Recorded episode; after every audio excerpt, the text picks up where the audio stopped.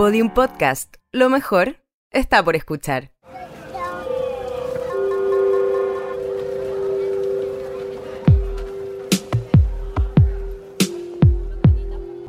Una ciudad se construye a través de las historias que cuentan sus habitantes. Esto es Santiago en 100 palabras. Blackout.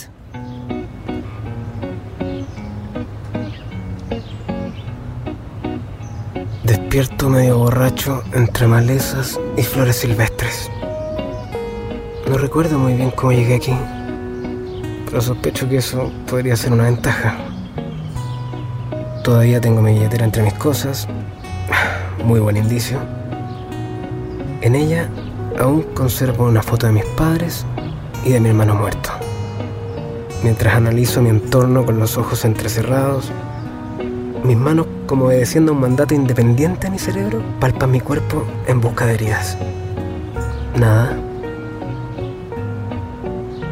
El alcohol me pone cariñoso y olvidadizo. Espero no haber lastimado a nadie. Para la próxima noche de Año Nuevo, pediré que me encierren con llave. Ricardo Palma Fuentes.